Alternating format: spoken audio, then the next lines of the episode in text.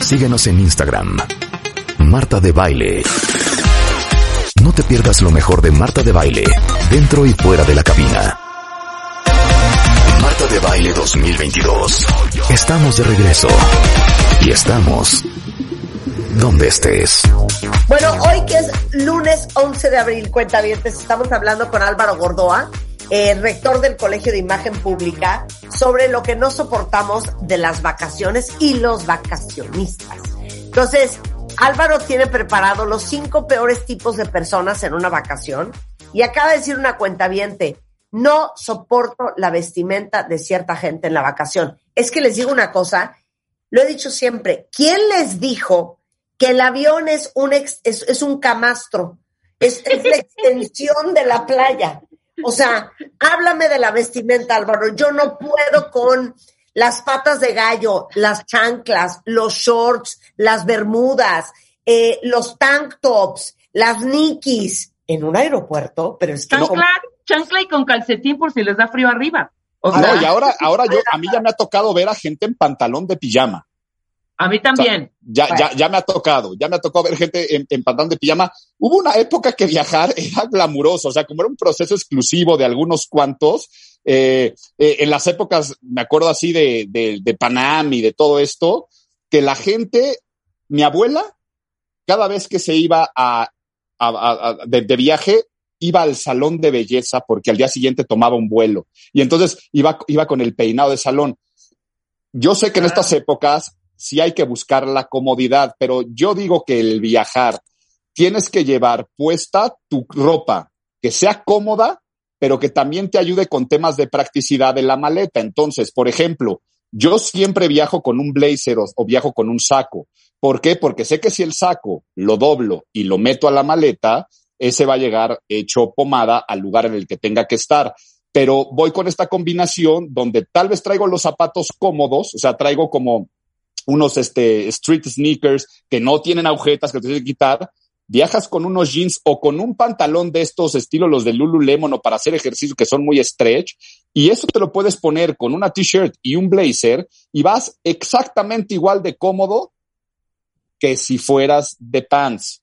Y pasa lo mismo con las mujeres. Las mujeres tienen ropa extremadamente versátil para poder tener comodidad sin la parte indigna de que tienen que saber que un avión o cualquier lugar en, finalmente dentro de la vacación es lugar social, es un lugar público. Y entonces tú no te puedes aparecer en lugares públicos, como decía, como decía este eh, Marta, eh, que no vengan al caso. Eh, sí, vas a un destino de playa, pero una cosa es viajar fresco y cómodo y otra cosa es ya viajar porque pues porque te vas a Cancún, pues ya te vas con el traje de baño y la chancla. Pero bueno, ahora sí que también estamos en una época donde cada quien hace lo que quiera pero te vas a encontrar probablemente a alguien conocido. Y si no te conoce, aún así te van a juzgar y cada quien es libre a hacer con su vida, pero un poquito más de dignidad al viajar. Claro, totalmente. Y sobre todo es en los regresos, ¿no? Creo. O sea, los regresos que de verdad a mí me ha tocado gente cruda, oliendo todavía a la Cuba de anoche en el antro en Tulum, ¿sabes? O sea, con el, con el almohadazo, ¿sabes? E, esas t-shirtsitas, y bueno, no digamos t-shirts con el Cruz Azul, el América, los Pumas, abajo las Bermudas, los Crocs, o sea, el Croc, no, por favor. Oigan, aquí, aquí yo quiero puntualizar algo. Quitarse los zapatos en el avión, ¿ok? Es permitido siempre y cuando en tu maleta de mano traigas una especie como de calcetín pantuflita de las que tienen suela, o sea, es que, que, no, que no se, y que no te estés paseando descalzo, descalza, decir voy a caminar para atrás, para adelante en el avión, y que no sean los mismos calcetines que vas a estar utilizando durante todo tu día, o peor aún, estar descalzo, descalzo. Entonces, si eres de los que por comodidad o porque es un vuelo muy largo quiere quitarse los zapatos, perfecto.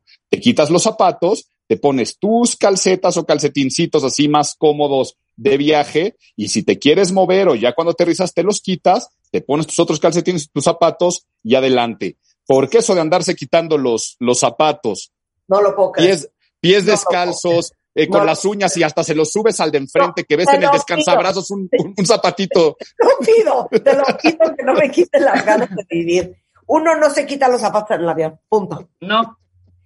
oye, es que a mí se me, se me recargan las piernas y se me hinchan los pies. los Vete con unos crocs, pero no te puedes quitar los zapatos. Casco. Y además también, por, por higiene, imagínate quién tanto pisa ahí.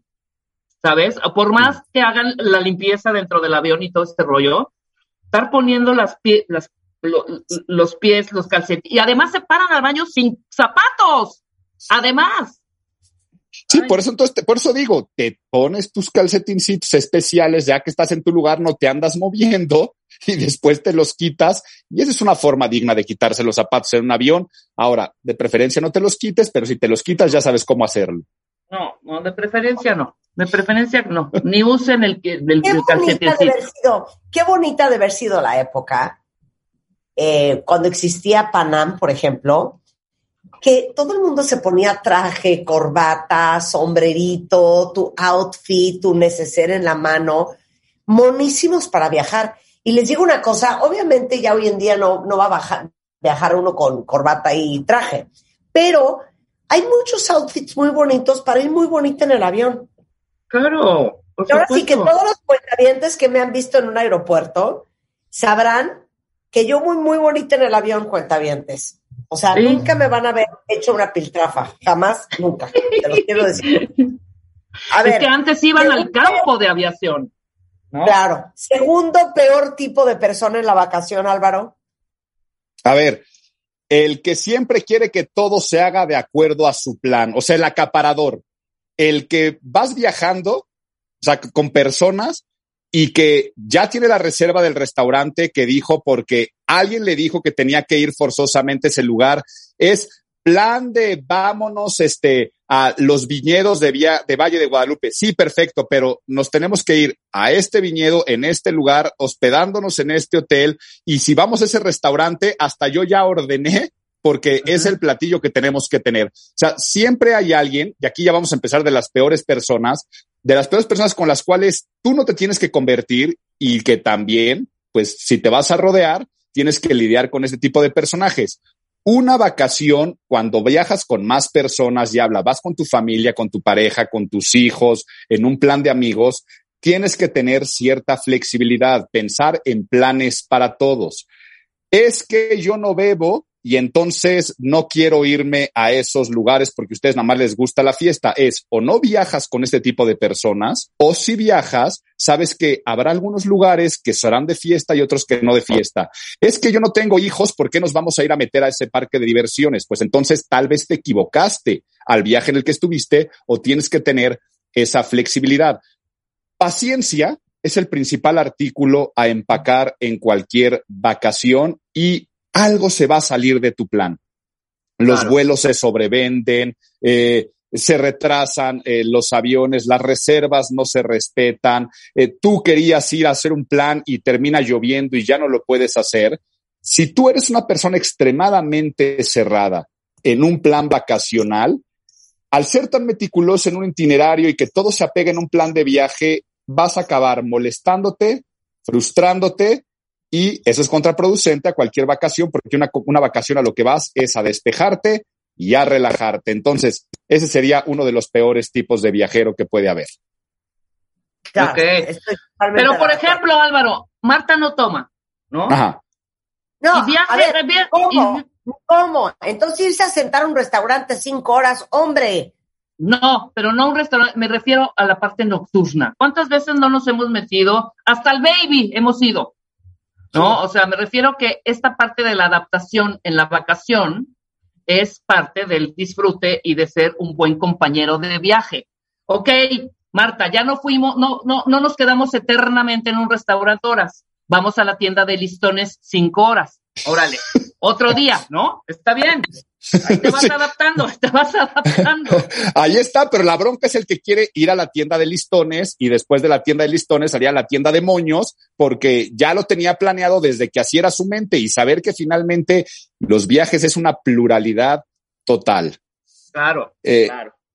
Siguiente tipo de viajero de los peores, y a ver, no sé ustedes de cuál sean, y aquí eh, estoy hablando de el olvidadizo o distraído en general, ¿no? Es el que se olvida de todo, desde la puntualidad. O sea, es, ya sabes, que nos vemos en el lobby del hotel a las ocho porque la reservación es a las ocho y media y en lo que llega el taxi y nos trasladamos tenemos que estar a las ocho y media. Y ves que hay una persona que están todo, a las ocho todo el grupito de amigos y le marcas y, ah, no, es que apenas me estoy despertando, pero que no es a las ocho y media. Sí, pero quedamos a las ocho en el lobby. Ah, no, pero este sí. Y, entonces tú llegas, llegas a las ocho y media y no te quieren dar la mesa porque no está la gente completa.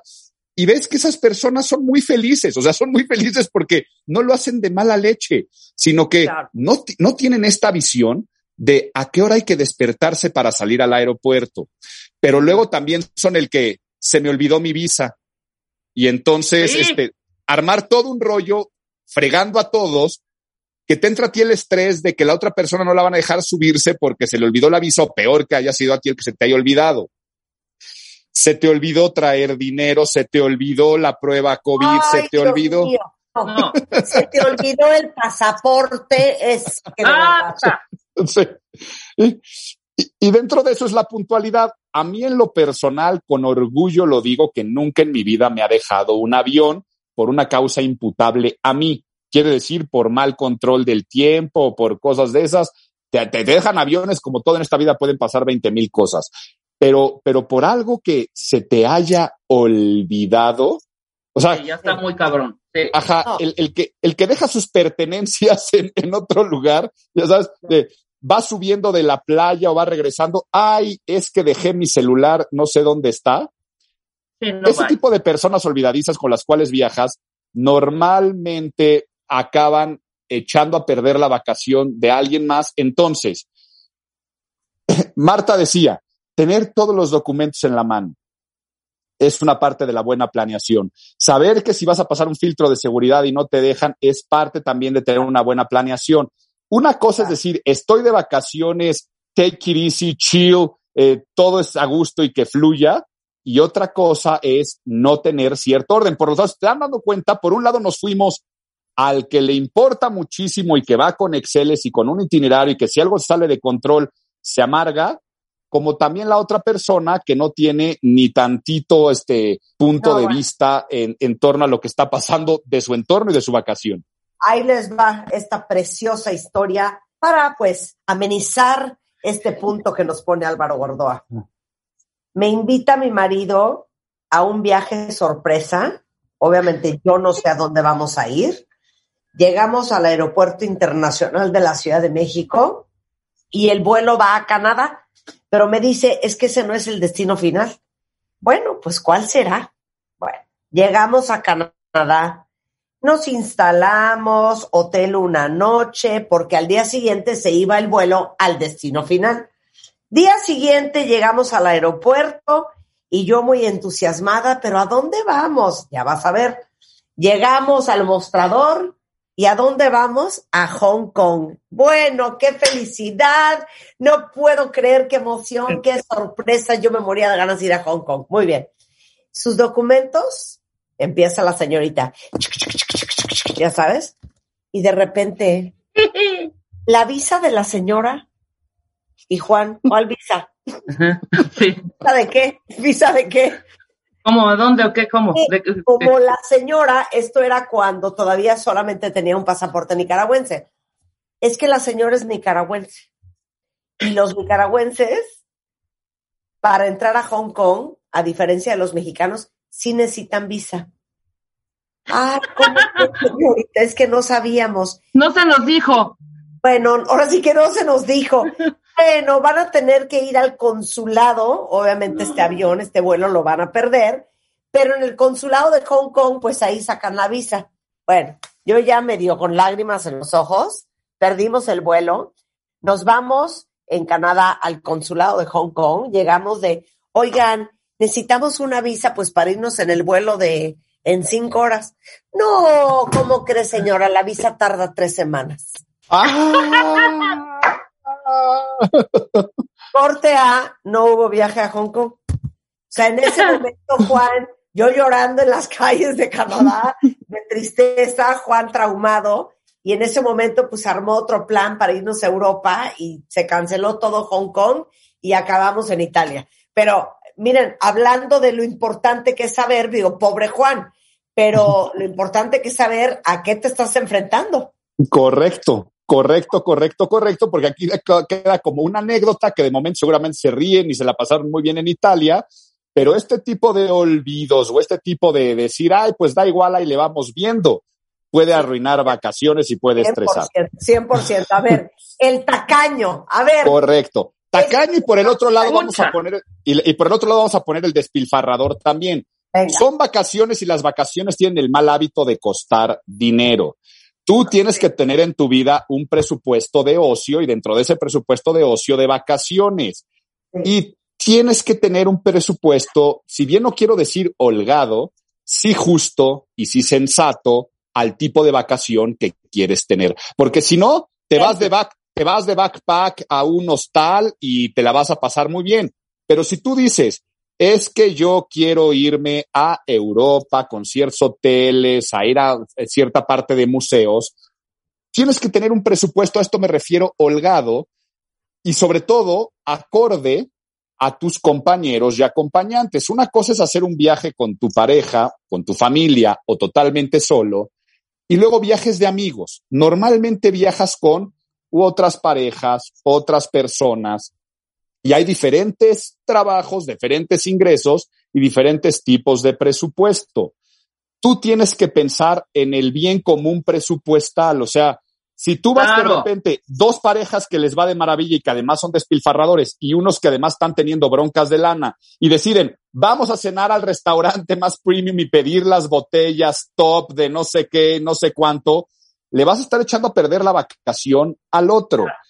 Igual, a, igual a la inversa, ¿no? A la inversa, si tú estás diciendo, oigan, pero ¿qué tal si nada más desayunamos fuerte algo en, en, en un oxo? Este, y después a ver qué vamos comiendo para, porque no traemos dinero. El resto de la gente va a decir, oye, ¿por qué me quitas a mí el placer de sentarme en un buen restaurante? Entonces, tanto el tacaño como el despilfarrador estarían haciendo mal.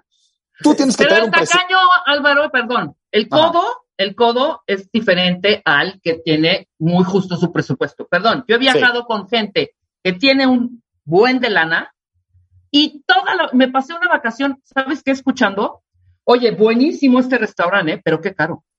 Oye, qué maravilloso bar, pero la cuenta salió, güey, o sea, toda, toda, toda la vacación era, no, no sabes qué cosa, no, todo era qué caro, qué caro. O lo que, o lo que me pasó a mí, que nos vamos a, a Grecia, pues un grupo muy grande de gente, y obviamente, pues imagínense ustedes en esos clubes de playa de Grecia, todo es, todo cuesta una fortuna. Pero cuando estoy hablando de una fortuna, es una fortuna de verdad. Sí, sí, sí, sí, sí. consumas, o, consumas o no consumas, la mesa te cuesta.